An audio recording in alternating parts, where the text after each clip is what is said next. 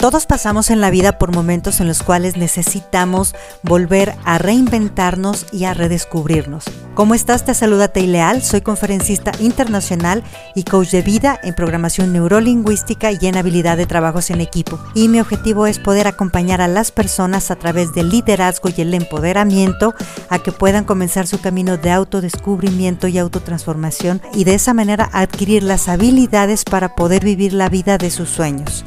Te invito a que te sumerjas en este grandioso camino en el cual vas a descubrir la mejor versión de ti mismo.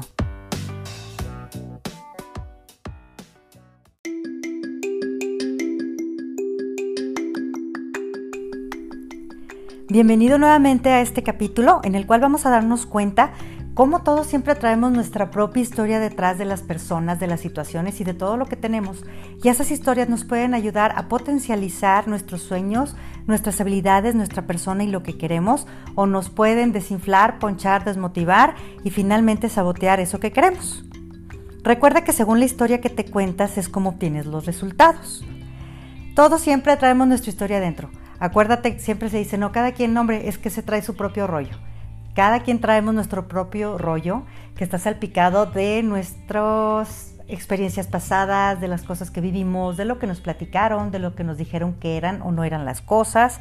Y finalmente esas historias actúan como unos lentes, como cuando te pones unos lentes oscuros y que se cambian los colores de las cosas. Bueno, a través de esas historias también nosotros cambiamos el color de las cosas y finalmente empezamos a hacer conjeturas y esas conjeturas nos hacen que obtengamos los resultados que queremos. Muchas veces esos resultados no son los que queremos, no son los que esperábamos, pero siempre van a concordar con la historia que te cuentas. Esa historia se debe a nuestro diálogo interno y hay que observar si nuestro diálogo interno es negativo o es positivo. Observa tu diálogo interno ante alguna situación, ante algún proyecto, ante algún sueño o ante una persona. Y pregúntate primero, ¿qué me digo acerca de eso? No hombre, está bien gacho, está bien feo, no se va a poder, no se va a hacer, está súper difícil, es que no tengo lo que se necesita, la voy a regar, no, es que con esa persona no se puede ni hablar, no, no me va a entender, ni para qué le hago la lucha, para qué me desgasto, no, con esa persona ni te le arrimes, o no, no es conveniente. Todas esas cosas que nos decimos observa, esas cosas que nos decimos por lo general vienen acompañadas de una emoción Fíjate si esa emoción es positiva o negativa, o si te empodera o si te desempodera, si te está previniendo o si te está limitando. Después de eso es, cuando, me, cuando yo ya hago conciencia de qué me digo acerca de esto, pregúntate, ¿qué creo acerca de la situación o de la persona? ¿Que es difícil? ¿Que no puedes platicar con la persona? ¿Que no tiene caso hacerle la lucha? ¿Que no se va a poder? ¿Que no va a querer? que no voy a obtener lo que quiero, que no tengo lo que se necesita y finalmente qué es lo que asumes a raíz de ese diálogo interno. Es eso que no conoces pero afirmas que es. No es que así está la situación, es que está bien gacho, es que ahorita no se puede. Comienzas a hacer una afirmación en base a un juicio y dictas una sentencia. No es que la persona es conflictiva, es que con ella no se puede, es que le encanta jugar, eh, bla, bla, bla, bla, bla. Todas esas cosas que afirmamos y que asumimos, que a veces ni siquiera conocemos, pero ya decimos, o porque alguien nos dijo, o porque lo vimos y lo relacionamos con alguien, o porque solamente vimos un aspecto de esa situación o de esa persona y ya, sentenciamos completamente la situación o la persona y la juzgamos. ¿Qué es lo que puedes hacer ante esto? Cuando te das cuenta que tienes ese diálogo interno negativo. Lo primero que yo te recomiendo es para Haz un alto, stop, y cambia el enfoque. ¿Cómo puedo cambiar ese enfoque?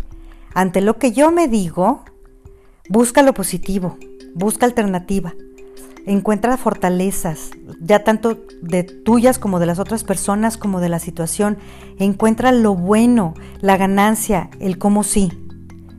Ante lo que yo creo, pregúntate, ¿realmente poseo la verdad completa? ¿Cuál es esa parte que yo no he visto acerca de esa situación, de ese proyecto, de esa persona?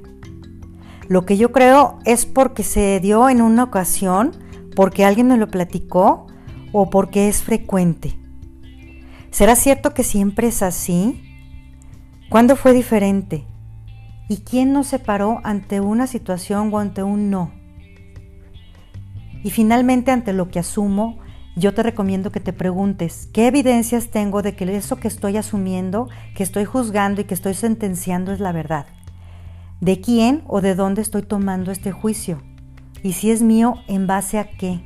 ¿En base a qué necesidad? ¿En base a qué miedo? ¿O en base a qué realidad sí vi? Porque probablemente a lo mejor sí puedas tener razón, pero probablemente no. ¿Realmente conozco totalmente la situación, la persona? ¿Bajo qué circunstancia o perspectiva asumí que alguien es eso? ¿O bajo qué circunstancia o perspectiva alguien asumió eso y te lo vino a contar a ti?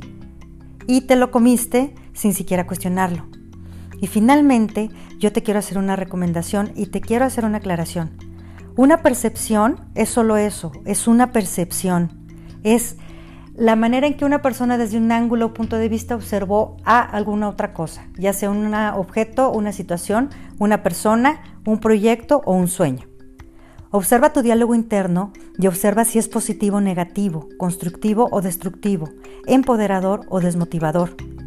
Transforma tu perspectiva, hazte una persona positiva, busca evidencias de ambas ambas situaciones, lo que es positivo y negativo, en eso te conviertes en una persona realista, pero para ser realista no hay que ser fatalista ni determinista, sino hay que poder tener esa amplitud de conocer las cosas en todo el abanico de posibilidades que hay. Cuando tú te conviertes en una persona que tiene ese campo de observación mucho más grande, tú puedes decidir con más sabiduría y tus decisiones van a ser más acertadas. Cambia tu diálogo, tu diálogo desmotivador por un diálogo empoderador. Recuerda que la principal persona que se va a motivar, que se va a impulsar, eres tú. No depende de la situación, depende de si tú le entras y no le entras y, de si tú asumes la responsabilidad. Y cultiva el optimismo y evita que pensar en el cómo no, o sea, cultiva, ese enfoque en el cómo sí puedo hacerle, cómo sí puedo lograrlo. Busca las posibilidades, tanto en las situaciones, en tus proyectos, en las personas y así como en tu vida.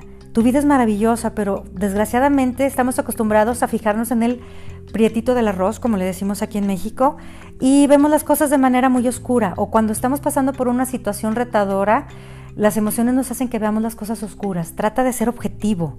Y ante tu diálogo negativo, pregúntate, porque esto que me estoy contando es una mentira.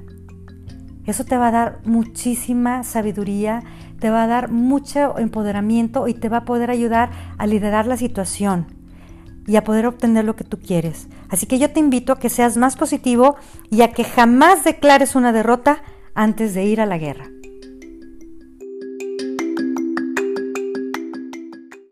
Si quieres lograr ese cambio maravilloso tanto en tu vida personal como en tu empresa, te invito a que vivas coaching. Programa tus sesiones y alcanza tus sueños más grandes.